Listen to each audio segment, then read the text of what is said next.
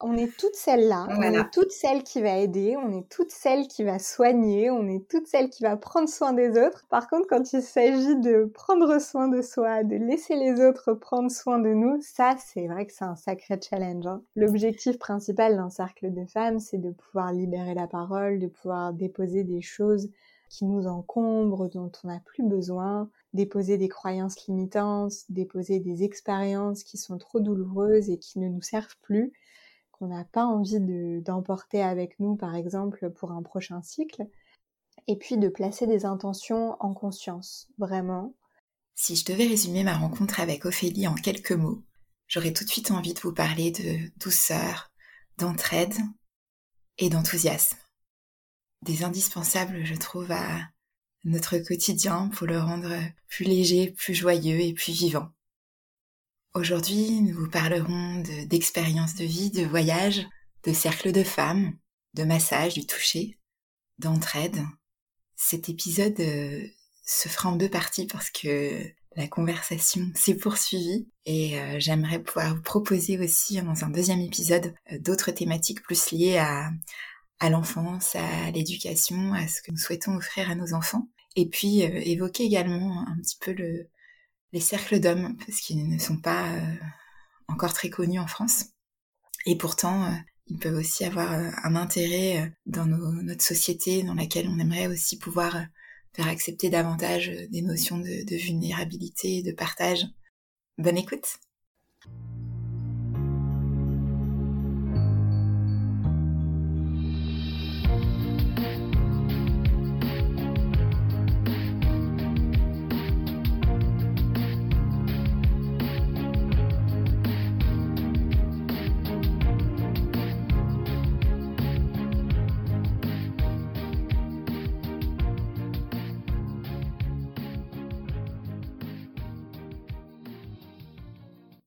Bienvenue dans ce nouvel épisode de Secret de Polichinelle. Secret de Polichinelle soulève les tabous inconscients et les préjugés qui ont la vie dure, au pro comme au perso. Parce que nous nous sommes rendus compte qu'il suffisait parfois d'une simple discussion sincère pour lever ces tabous et se libérer des préjugés. Le podcast Secret de Polichinelle sera une suite de conversations à nombre variables avec pour seul objectif d'être stimulant et enrichissant. Sujet de société évident, vie privée, vie professionnelle, plus de tabous. Plus de préjugés avec Secret de Polichinelle.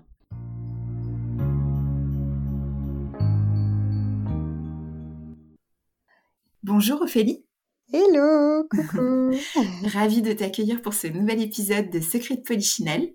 Merci beaucoup, c'est trop chouette. J'avais euh, envie ce soir de, parler de, sujets encore et toujours qui me tiennent à cœur, bien entendu, et euh, surtout de ce qu'on, enfin, ce qu'on appelle par un, terme un petit peu pompeux sororité, mais surtout de, soutien en fait, de solidarité entre femmes, parce que mhm. je sais que c'est aussi un sujet qui te tient à cœur.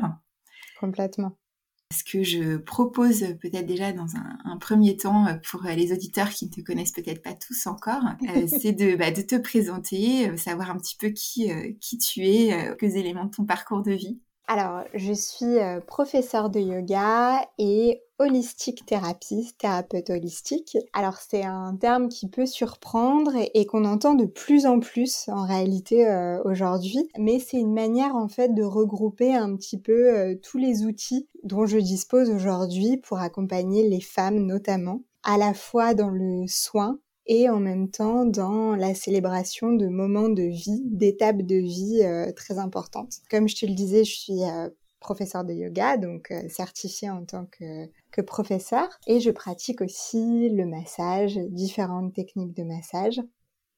Et j'organise des cérémonies dédiées, euh, dédiées aux femmes, aux féminins, à la célébration des, des, cycles. Justement, alors je voulais te demander qu'est-ce qui t'a amené euh, sur cette voie-là finalement, parce que j'imagine que tu n'as peut-être pas débuté comme thérapeute holistique, c'est venu à toi. Mmh. Ah bah oui, c'est sûr que j'ai pas. J'aurais aimé euh, au lycée déjà savoir que j'allais faire ça, mais euh, mais j'ai eu un, parcours, euh, je dirais plutôt classique initialement. J'ai fait une école de, de communication, j'étais titulaire d'un bac ES, et puis je suis arrivée à Paris pour faire un stage de fin d'études dans une agence de publicité. Et puis ensuite, j'ai travaillé dans le milieu du conseil en tant que chef de produit, chef de projet dans le digital. Et j'ai travaillé dans des grands groupes comme Orange et, et Accor. Euh, voilà, c'est ce à quoi j'étais. Euh, c'était la vie d'avant et, euh, et, en fait, bah, non, finalement, c'est pas ce à quoi j'étais prédestinée puisque aujourd'hui, c'est plus du tout ce que ce que j'ai décidé de faire de ma vie et j'ai pris une toute autre direction. Et en fait, cette direction, je crois que elle, elle m'appelait déjà avant même que j'ai terminé mes études. Et je crois que c'est mes voyages qui m'ont donné, euh, voilà, qui ont, qui ont réveillé des choses en moi et qui m'ont montré qu'un autre chemin était possible, peut-être euh, moins classique. Ouais. Est-ce qu'il y a un euh, voyage en particulier qui t'a marqué, qui t'a inspiré plus qu'un autre? Alors, il y a deux, deux, deux, éléments marquants. Il y a plusieurs séjours et, et des longs séjours au Mexique. Oui.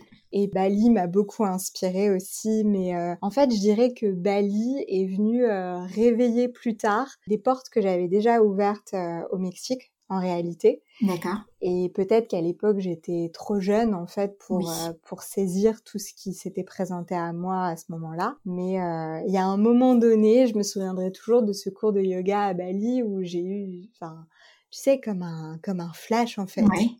Et je me suis dit, il faut que tu te prennes en main là. Il faut que, il faut que tu ailles dans ta direction et, et c'est pas grave si c'est pas ce dont on t'a parlé euh, à l'école, si c'est pas ce dont les conseillers d'orientation t'ont parlé. Euh. Et à l'époque, encore une fois, bon, je savais pas exactement ce qui allait euh, se dessiner, mais petit à petit, ça a été euh, d'abord euh, fait de vouloir devenir professeur de yoga, donc ça a été une première porte. Et puis ensuite, je suis venue rajouter des couches par-dessus au fur et à mesure que je me découvrais, parce mmh que cette formation de professeur de yoga, finalement, évidemment, on nous apprend à enseigner, mais on part vraiment à la rencontre de soi j'ai le sentiment que beaucoup de personnes qui passent par euh, ce fameux teacher training de 200 heures mmh euh, en sortent avec euh, le même sentiment, c'est que oui, évidemment, on leur donne des clés, des outils pour enseigner et transmettre. Enfin, ces personnes se découvrent avant tout à travers cette, cette formation et, et c'est ce qui s'est passé pour moi. Est-ce que c'est aussi une philosophie de vie quelque part? Enfin, c'est pas juste une discipline? Ben, complètement. Et en fait, le yoga, c'est tellement... Euh, tu sais, aujourd'hui, on, on, connaît beaucoup le yoga à travers euh, le, le, côté postural, les asanas. Mais euh, le yoga, en réalité, c'est beaucoup plus vaste que ça. Et comme tu disais, c'est une philosophie de vie. On, vient toucher à l'alimentation, on vient toucher euh, au mmh. toucher lui-même d'ailleurs, euh, le, sens du toucher. Voilà, ça va être la méditation, ça va être la parole. Il y a, y a, beaucoup de branches en fait dans le yoga. Le chant, la voix, le, son. Et après, en fonction de nos sensibilités, eh bien, on va se diriger plus ou moins dans certaines directions. Et pour moi, ça a été euh, beaucoup le toucher.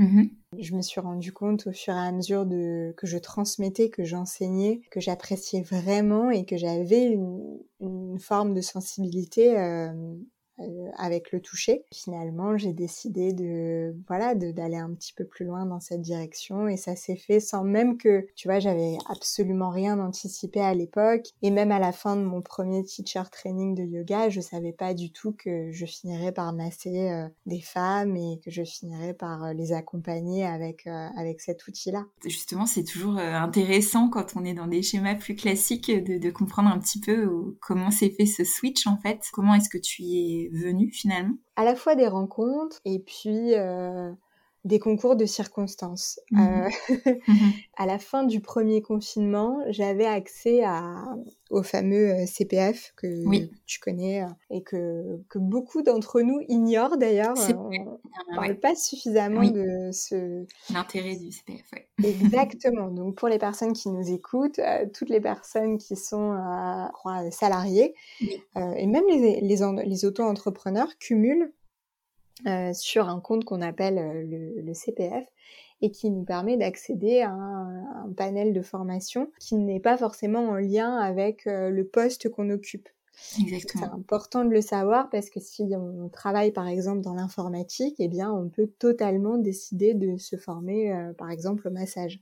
Ouais. Puis à la fin du premier confinement, j'avais j'avais besoin de réapprendre quelque chose et j'avais beaucoup beaucoup souffert en fait à la fois de l'isolement, Mhm. euh, du manque de contact Oui. et les cours de yoga en Zoom et en visio. Et moi, ça m'avait terriblement frustrée en fait, déjà de ne plus sentir l'énergie du groupe dans une salle. Et au-delà de ça, de ne plus pouvoir ajuster et accompagner les élèves dans leur posture D'accord. sortir de, de, ce premier confinement, je me dis euh, j'ai j'ai besoin de me nourrir de quelque chose, j'ai besoin de voilà d'approfondir euh, mes compétences et puis euh, d'aller plus loin en fait dans, dans ce, cette approche du toucher. Et donc j'ai cherché à me former et c'est comme ça que j'ai fait une première formation. Et sans savoir, tu vois, au départ Oui. exactement ce que j'allais tu en faire. faire. T'as eu quand même ce, voilà, cette, euh, c'est juste une envie d'apprendre finalement, mais sans se poser la question, c'est pas grave en fait, euh, ben, peu importe, ça va me nourrir et c'est déjà très bien.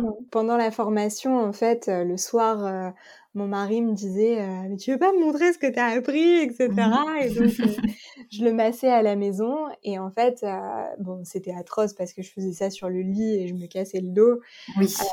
Et en fait, lui, il m'a dit Non, mais c'est incroyable, je commande une table de massage tout de suite et demain, tu me. Enfin, tu vois, demain, Donc la table, aussi elle est livrée. finalement dans, dans, cette, dans ce changement.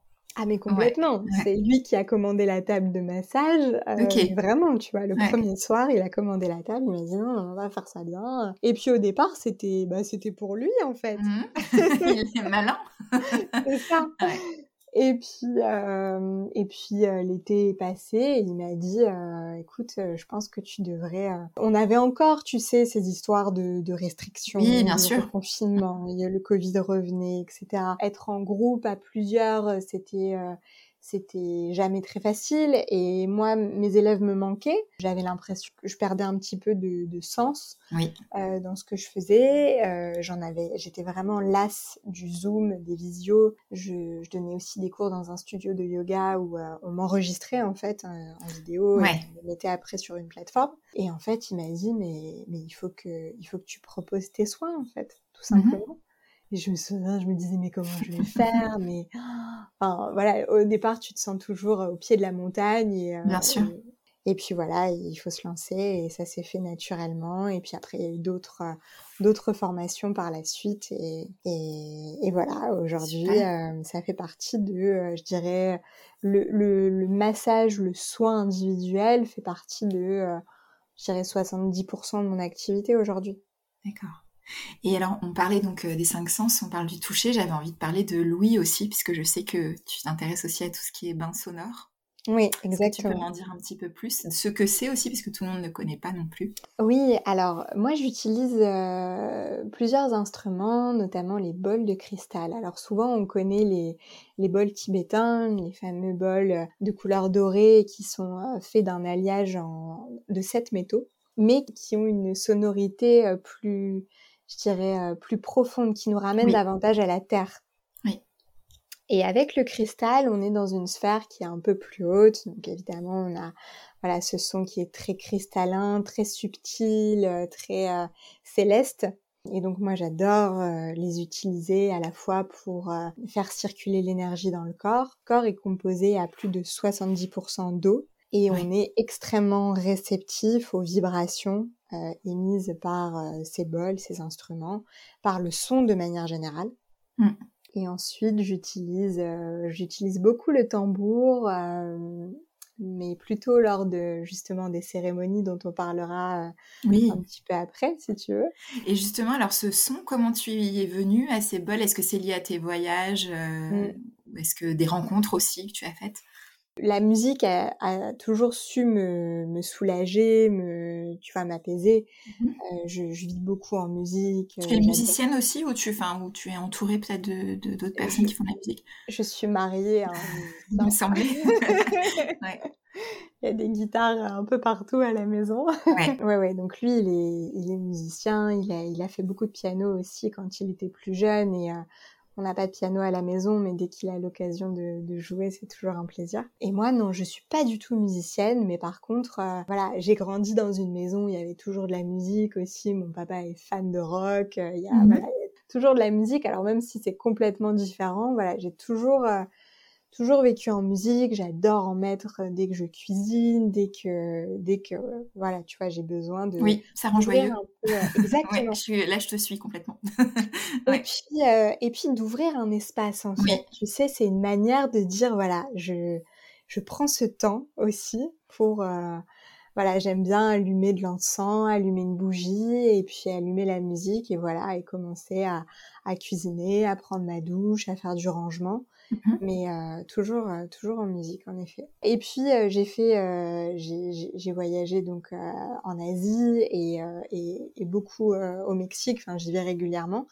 Et là-bas, j'ai accédé à de nombreuses expériences sonores, soit sous la forme de cérémonies chamaniques ou alors sous la forme de ce qu'on appelle des sound baths. Donc c'est vraiment des, des, bains sonores en fait. Mmh euh, où euh, tu es allongé sur le sol et, euh, et donc une personne est gardienne en fait de, de, de l'espace de cette cérémonie et va nous faire voyager avec différents instruments.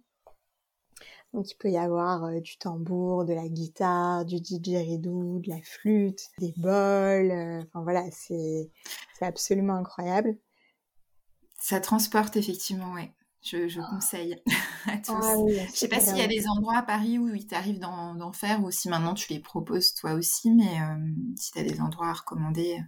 Alors, moi, il y a un endroit où j'aime bien aller euh, régulièrement euh, et souvent au moment de, la pleine lune ou de la nouvelle lune pour me faire un petit reset, c'est Zen and Sound. Oui, ils sont super. Mm. Tu connais, oui, Et moi, ça m'avait, ça m'avait transporté euh, après un deuil, figure-toi. Pour le coup, ouais, je recommande, même, même quand tout va bien, hein, mais je recommande parce que c'est vraiment une superbe expérience.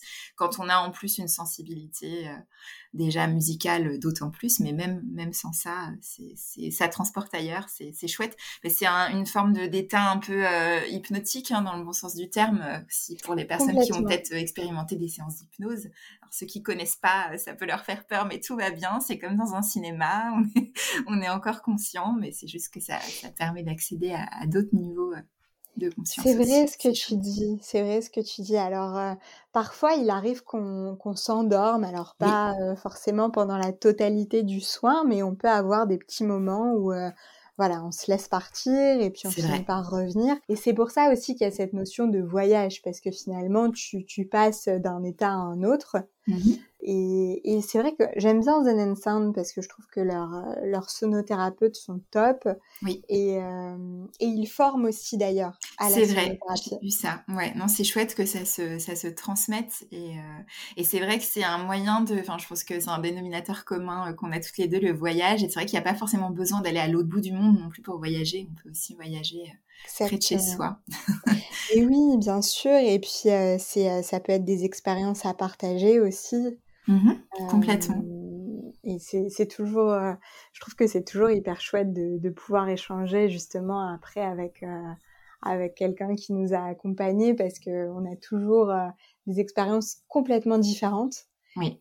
Et voilà, c'est un, un, bon moment de partage aussi. Et puis, puis c'est se déposer, tu sais, en confiance comme ça sur le sol avec une personne, surtout quand on, on l'a jamais pratiqué. Il y a des mmh. personnes qui, euh, qui redoutent finalement de, de, fermer les yeux et de se laisser aller.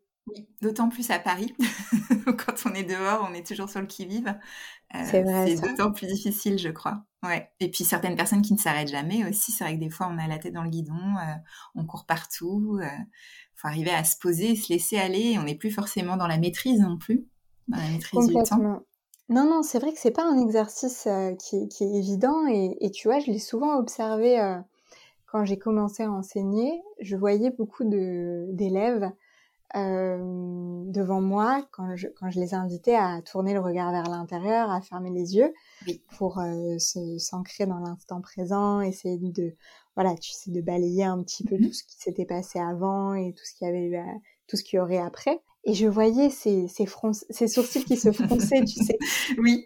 Et, les yeux qui s'agitaient, et, euh, et, et, on se tortille du nez, et on bouge la bouche. Et en fait, c'est dur de trouver l'immobilité.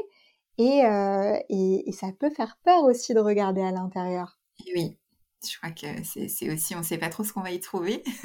et, mais est-ce que c'est pas finalement la première étape avant de pouvoir échanger, transmettre en toute sérénité, de, mieux se connaître et de se laisser, s'abandonner aussi à soi?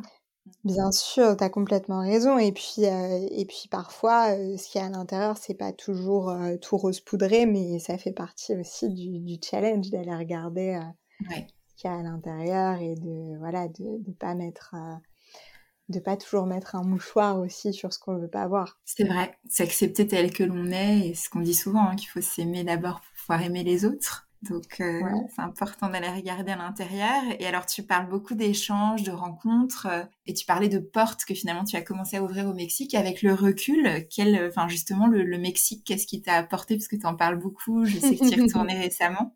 Ouais. En fait, euh, quand je suis arrivée au Mexique, j'ai été j'ai été accueillie par des femmes et j'allais pas très très bien à cette époque-là. J'étais j'étais venue retrouver un garçon dont j'étais follement amoureuse, mais on avait une, on avait une relation qui était, euh, qui était, qui était un peu destructrice, très passionnelle et, euh, et dans laquelle je m'étais un peu, euh, je m'étais perdue, lui aussi. Et, et finalement, ce qui m'a permis de guérir, c'est cet, cet, amour et, et cette présence que, que m'ont offert les femmes qui m'ont accueillie là-bas. Et elles m'ont appris, en fait, à l'époque, je pense que je me, je me rattachais beaucoup à ce garçon et j'avais peur de me retrouver toute seule avec moi-même. Il y a eu beaucoup, beaucoup d'échanges, beaucoup de discussions et puis des moments de vie euh, assez, euh, assez dingues. Mais la moralité de cette histoire, c'est qu'elles m'ont appris à me, à m'accepter, à, à m'aimer davantage, à me montrer vulnérable et à accepter que cette vulnérabilité, elle était hyper belle en fait et que c'était même une de mes une un de mes super pouvoirs alors que moi, je voyais ça, j'étais hypersensible, j'avais toujours senti que j'étais hypersensible, j'étais euh, facilement dévastée par mes émotions et j'avais un peu honte de tout ça. Tu sais, je me disais. Euh, pas en phase avec nos sociétés occidentales où on est plutôt dans la performance, la compétition. Exactement. Je me mmh. disais, mais non, mais si tu pleures là, on va te croire faible. Mais mmh. euh, si, si tu dis aux gens que tu les aimes trop, en fait, ils vont te faire du mal. Et, euh, et voilà, tu sais, il y avait toujours ce truc. Et c'est les premières, euh, c'est les premières personnes qui ont su, à un moment donné, tu vois, me dire, allez, stop, tu t'arrêtes deux minutes. Et elles m'ont expliqué, en fait, avec leurs mots à elles, leur, leur sensibilité. Et puis, euh, il y avait, c'est marrant parce qu'on parlait du toucher oui. tout à l'heure. J'étais dans une, dans une communauté avec des femmes qui, qui se touchaient beaucoup entre elles, qui me touchaient beaucoup. Et c'était incroyable en fait ce réconfort que ça pouvait m'apporter, cette quiétude et, combien de fois en fait euh, j'avais l'impression presque d'avoir ma maman auprès de moi euh, quand elle prenait soin de moi, quand elle euh, elle me massait beaucoup. Il y avait ce qu'on appelle une muchacha au Mexique, dans la famille où je, vivais, qui était là pour euh, soutenir la famille, s'occuper des tâches ménagères, aider à l'éducation des enfants. Et elle restait dormir à la maison et elle dormait dans, dans, la même chambre que moi et, et ma petite sœur d'accueil. Et en fait, le soir, elle s'occupait de, de, de, Carla, ma petite sœur d'accueil, et ensuite, elle s'occupait de moi de la même manière. Elle me tressait les cheveux avant de m'endormir. Et, euh, et, et, voilà, et elle avait toujours euh, voilà, des, des, gestes tendres, elle me massait le crâne avant que je m'endorme, et souvent d'ailleurs je m'endormais comme ça, elle avait sa main dans mes cheveux et je finissais par m'endormir euh, complètement apaisée. Voilà, ça c'est des moments de vie assez forts, et puis j'ai découvert en même temps au Mexique le yoga, les cérémonies, les, voilà, les cérémonies comme le Temascal, tu sais, c'est des... Oui des cérémonies qu'on organise dans des huttes de sudation, qui avaient beaucoup de chants, beaucoup de tambours, euh, beaucoup de, rituels de fumigation, tout ça. Et quand je suis rentrée en France, en fait, bah, j'ai considéré que tout ça, ça appartenait au voyage. Et voilà, et donc j'avais vécu des expériences, et puis c'est tout tu vois, je suis rentrée à Paris et enfin, je, non, j'habitais pas à Paris à l'époque, j'étais dans le nord de la France. C'est pas du tout les mêmes, la même culture, les mêmes habitudes et finalement, euh, oui, tu, tu relègues ça au rendu voyage. Exactement. Et donc il y a, y a, beaucoup de choses que que, que j'ai que j'ai rangé un petit peu dans un tiroir avec euh, les photos de souvenirs du voyage et, et puis c'est tout. Je... Donc évidemment, moi, je suis rentrée transformée d'une certaine façon parce que Mhm. j'étais beaucoup plus sereine, apaisée. Et d'ailleurs, euh, ma famille ne me reconnaissait pas. Et, enfin, vraiment, les, les- le Mexique m'a ouvert le cœur. Mhm. Euh, et dans, dans mes rapports avec, euh, avec mes amis, avec mes proches, beaucoup, beaucoup de choses avaient changé. Et puis, j'étais beaucoup moins en colère. J'avais trouvé une forme de, de quiétude. Donc voilà, ça Ça peut c'était... euh, sembler vendre du rêve pour un Parisien qui sort du métro après une longue journée. euh, Ouais. Mais oui, mais bien sûr. Et, et après, encore une fois, tu sais, c'est comme euh, quand on pratique le yoga à Paris, Ouais. eh bien, il faut, euh, il faut relativiser et, entre guillemets, ne pas forcément se mettre trop la pression parce que, évidemment, qu'on peut pas atteindre euh, ce niveau euh, des grands yogis qui vivent en Inde et qui sont pas du tout euh, confrontés euh, au même rythme de vie que nous. C'est sûr. Alors, ils ont d'autres problématiques qui sont pas celles que nous on connaît au quotidien. On ne dit pas que leur vie est plus facile, et... mais c'est vrai qu'on n'a pas cette même euh, pollution sonore, ce, ce rythme de vie effréné. On peut pas être le même yogi en Inde, vrai. euh, à Rishikesh, que qu'à Paris. C'est pas possible. Mais on peut s'autoriser peut-être des pauses en tout cas ou des, voilà, retraites, ce que ce qui d'ailleurs ce que beaucoup font aussi, pour avoir Bien ces sûr. moments euh, de, de silence et de, ou de partage. Ou de... ouais. Exactement, ouais, ouais, complètement. Donc euh, c'est vrai que c'est des, c'est des super outils euh, qu'on ramène en règle générale justement de nos voyages, parce que c'est des, des expériences qui ouvrent des portes euh, magnifiques. Mais euh, après, voilà, on compose aussi avec euh, son quotidien et la réalité de, de sa vie. Bien sûr. Et c'est vrai que après on, on se rend compte aussi euh, que finalement dans nos rythmes de vie, dans nos vies très citadines, on s'est un petit peu éloigné du vivant, de la terre, de bon puis dans le contexte euh, actuel d'autant plus du toucher et que ça fait partie des composantes euh, qui nous rendent humains aussi et qui font qu'on se sent bien au Mais quotidien. bien sûr. Euh, qu'on a pu connaître enfant peut-être, qu'on a peut-être perdu à l'âge adulte. Et c'est vrai qu'on est pas dans des cultures où on se, c'est vrai qu'il y a d'autres d'autres pays ou d'autres ou d'autres régions où, euh, où les, le toucher est beaucoup plus important et chez nous parfois il est un peu assimilé à quelque chose de tabou, de peut-être même parfois de malsain hein, pour certaines personnes, alors qu'en fait euh, ben, il, est, il est quand même primordial aussi, pas forcément être dans un quelque chose de complètement aseptisé, de, de trop distant, parce qu'on reste des êtres sociaux finalement. Et je crois qu'on l'a bien vu. Tout dit. c'est vrai que c'est évidemment ce qu'on traverse là cette période euh, du Covid, cette pandémie, c'est ça, ça nous bouleverse euh, euh, chacun à notre échelle et, et sur différents points. Mais cette histoire du toucher, moi, c'est ce qui m'a vraiment, ça a été extrêmement dur. Mhm. Et, Ouais, je et voilà. Et donc bon, aujourd'hui, je, je, je gère les choses comme je peux, mais c'est vrai que c'est c'est tellement, euh, ça, ça nous déshumanise tellement, je ça. trouve.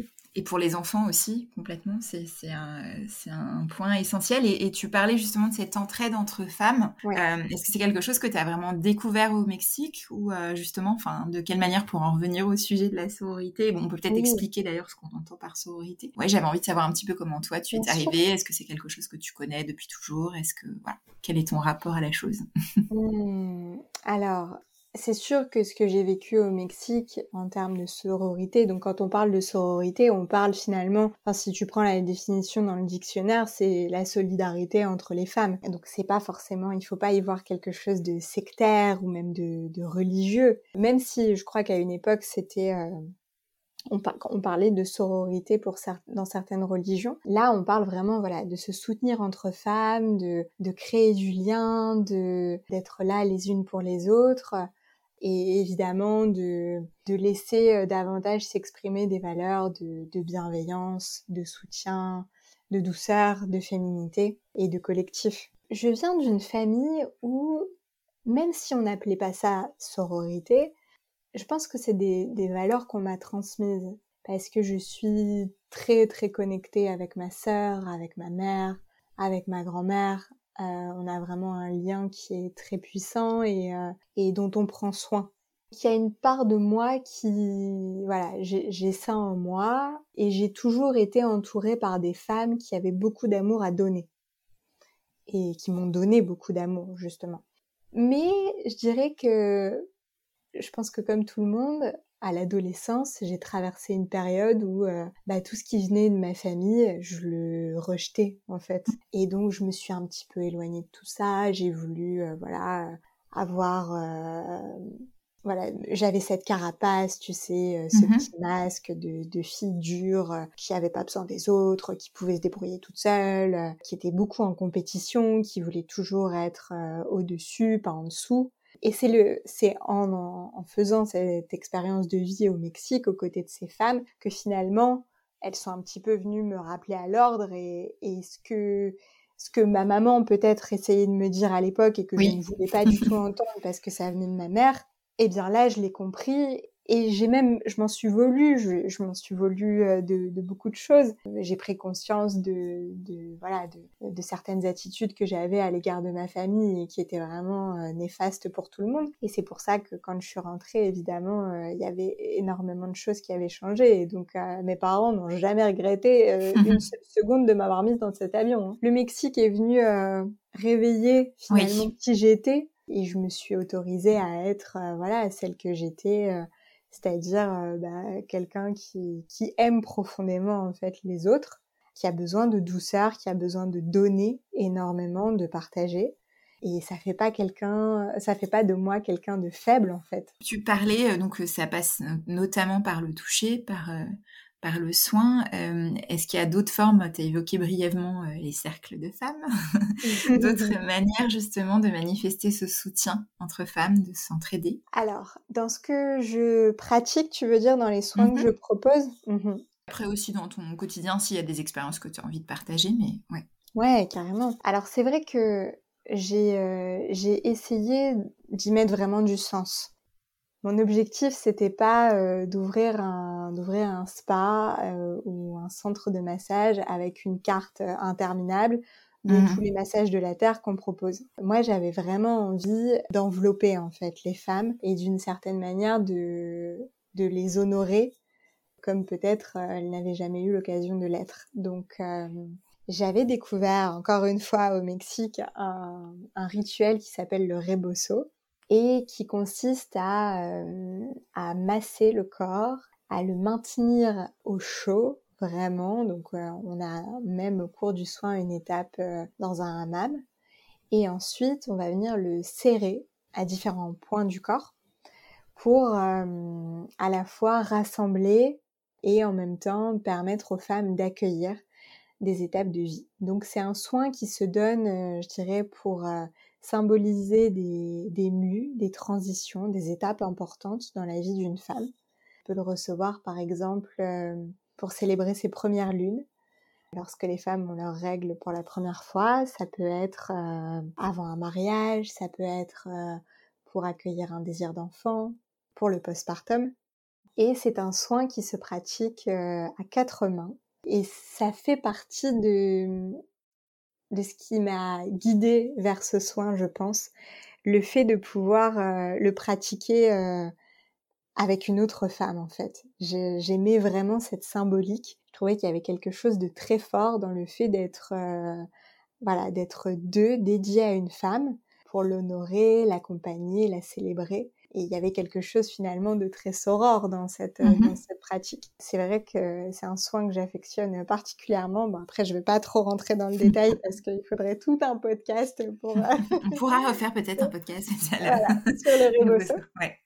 Très naturellement, je me suis mise à donner des cérémonies euh, qu'on appelle des blessing way, qui sont des, des cercles en réalité des cercles de femmes durant lesquels on va se retrouver en l'honneur d'une femme en particulier pour célébrer justement euh, un passage de vie. Donc ça peut être euh, les mêmes passages que ceux que j'ai cités par exemple pour le rebosso, mais à la différence de euh, voilà du rebosso où on, on, fait vraiment appel au toucher, là on va faire circuler la parole et c'est vraiment, euh, voilà. Ça, peut être... un moment de changement de vie aussi, parce que là, on parlait effectivement de, de moments clés. Ça peut être à n'importe quel âge, le moment de la ménopause, j'imagine aussi. Bien sûr. Euh, et peut-être un changement de vie quand, euh, je sais pas, un gros changement qui marque peut-être et, qu'on a besoin de partager. Ouais. Exactement. Ouais. Une étape de vie, vraiment mmh. une transition. Euh, oui, même un, un, deuil, un deuil oui, réel ou un, un, deuil mmh. symbolique, bien mmh. sûr. Et en fait, alors, on, connaît plus les cercles de femmes, euh, enfin on, entend plus parler des cercles de femmes aujourd'hui, et on dit d'ailleurs que dans un cercle, la symbolique géométrique du cercle fait que euh, personne n'est au-dessus, personne n'est en dessous, toutes les femmes sont au même niveau. Et c'est ça qui est super parce que on a tellement été peu euh, habitués et éduqués dans ce sens. On nous a tellement appris qu'il fallait hiérarchisé, euh, euh, voilà, qu'il y avait des règles dans la société, qu'il fallait aussi euh, performer pour être au-dessus, meilleur qu'eux. Comparer, d'autant plus chez les femmes, je crois qu'il y a vraiment des réflexes parfois de, de rivalité qui sont assez ancrés très jeunes. Complètement. Complètement. Et, et, donc, le fait de, de, de pratiquer ce rituel, euh, c'est même finalement un exercice, hein, euh, souvent, euh, surtout quand on le pratique pour la première fois. Et même si finalement notre, je dirais que notre nature profonde, elle est celle-là, à nous mmh les femmes. Elle s'exprime très facilement une fois que toutes les conditions sont réunies pour que ça se passe comme ça. C'est juste qu'il faut nous y inviter et que dans la vie de tous les jours, on nous y invite très peu. C'est vrai mais même les femmes les plus young, tu sais, euh, celles qui ont euh, euh, des jobs avec des, des, des, grandes responsabilités, qui sont qui, ont, dû développer un côté plus masculin finalement entre guillemets pour se, pour être forte et pour s'imposer. Mais complètement. Et ben, tu vois, ce qui est trop beau, c'est que même ces femmes-là, quand, on, quand elles prennent place euh, dans un cercle de femmes, eh bien, euh, leur nature profonde s'exprime et, euh, et, elles laissent, voilà, elles laissent exprimer aussi leur vulnérabilité, leur douceur. Et, C'est intéressant ce que tu dis, parce que je me suis retrouvée par hasard un jour dans un, dans un voyage auquel, je, au départ, enfin, je me suis retrouvée invitée là-dedans. Je me suis retrouvée avec des femmes et j'étais très impressionnée parce qu'elles étaient toutes ben, des, des, directrices de marques, de grandes entreprises, etc. Ah. Moi, j'étais plus jeune je me sentais pas légitime du tout à être là. Puis en plus dans un milieu franco-français, donc c'est vrai que voilà autant en Australie ou ailleurs j'aurais pas eu peut-être ce, truc-là, mais là je me sentais vraiment pas à l'aise. Et en fait ça a été une super expérience parce qu'au fil des jours et, euh, des, discussions, on a eu des, des, cours de yoga, des choses autour de la cuisine. C'était à Arles, c'était dans un super cadre. Et je les ai vues, j'étais étonnée parce que finalement elles ont commencé à se livrer et à, on était qu'entre femmes, à livrer leurs doutes, à livrer leurs challenges, euh, les obstacles qu'elles ont eu à surmonter. Je me suis dit, mais en fait, elles sont comme moi, quoi. je pensais toute une montagne. Et euh, c'était vraiment magnifique. Et donc, c'est marrant, tu vois, là, j'y repense juste maintenant. En fait, c'était un cercle de femmes, sans le savoir. Et, euh, et c'est vrai que ça m'avait marqué, cette vulnérabilité qui s'était dégagée au fil des heures et des jours. Et au final, on était toutes sur le même au même niveau, comme tu disais. et c'était une très chouette expérience, ouais. Mais il avait fallu que les conditions soient réunies, effectivement. On ait ce temps ensemble, où chacun peut s'exprimer, où il n'y a pas de, il a pas de jugement, il n'y a pas de, performance à atteindre. Ouais, c'est des moments simples et bah, justement, tu vois, ce que ça, m'amène à, évoquer un sujet, euh, enfin, ce que ce que tu viens de dire me fait penser que euh, souvent, quand on parle de cercle de femmes euh, ou de ces, de ces rituels, parce que même le mot rituel aujourd'hui, il fait peur à beaucoup Oui, j'allais te dire, il peut faire peur. il peut faire peur. Et en fait, euh, ce qui, ce qui s'y passe, c'est d'une simplicité qui est, euh, qui, qui, est, qui est rare. Et finalement, ce qu'on, ce qu'on fait, c'est parler, écouter, tenir un espace, voilà, safe, bienveillant évidemment, on, garde le secret, on révèle pas ce qui se dit euh, dans, un cercle de femmes, on coupe pas la parole et on est euh, on est gardienne en fait de, la parole de chacune. Et ce cercle en fait il est vraiment là pour euh, voilà tenir un espace et, ce qui se dit dans un cercle ne sort pas d'un cercle. Donc il faut pas hum, il y a chaque cercle est tenu par, euh, moi j'appelle ça des gardiennes. Chaque gardienne met euh, son âme, sa couleur, sa sensibilité dans, le cercle qu'elle va tenir. Après, euh, libre à chaque femme de se diriger en fonction de ce qu'elle recherche, en fonction de voilà de, sa sensibilité, de se diriger vers une personne ou une autre qui va tenir ce type d'espace. En règle générale, voilà, il y a pas, faut pas s'imaginer que euh,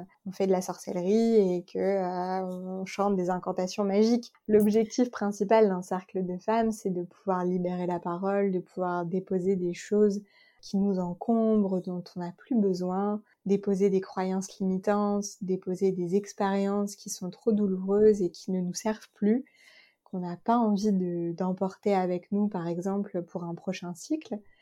Et puis de placer des intentions en conscience, vraiment. À ce moment-là, euh, le fait aussi que qu'il y ait des témoins, un peu comme, euh, tu sais, un peu comme pour un mariage finalement. Quand on se marie, on fait des vœux et on demande à des témoins d'être là parce mmh qu'on on se dit que le fait qu'il y ait des témoins, c'est ça. c'est ce qui va permettre aux vœux de se réaliser.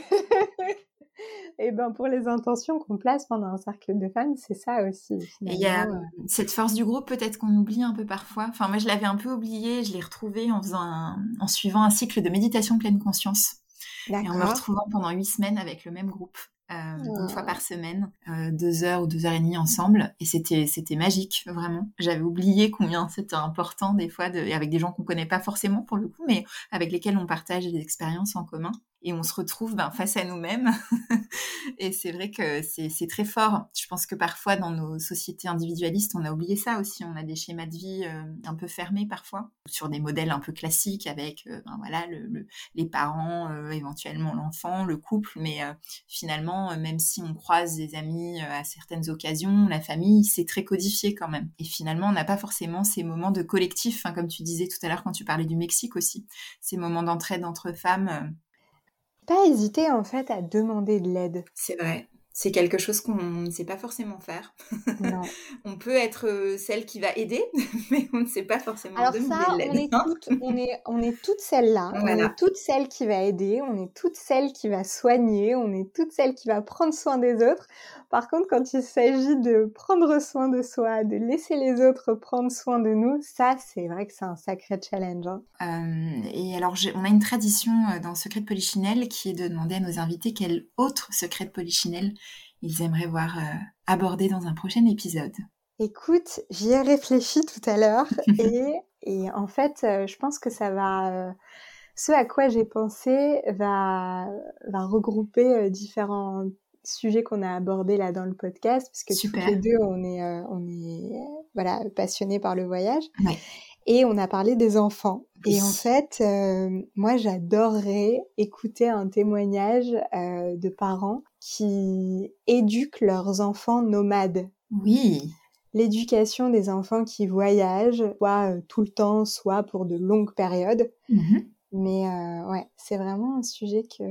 Complètement, et qui fera écho à un début de sujet qu'on avait eu de la vie sur l'eau. Mais oui, j'ai pensé à oui, ça. Oui, oui, et complètement, mais je pense que c'est à, développer encore, et moi, je, je ne peux que euh, confirmer, euh, ayant eu la chance de, de, côtoyer les voyages très jeunes, c'est une super expérience pour les enfants, et c'est ouais, c'est beau, c'est enrichissant, ça ouvre sur le monde. Donc, effectivement, très beau sujet. Super, bah, je suis ravie que ça, te, ça te parle, mais en même temps, j'en doutais pas trop.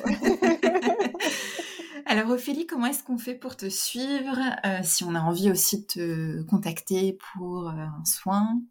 Mmh Alors bah, sur Instagram, je m'appelle Ophélie Melchior, donc Melchior euh, comme, comme le roi mage.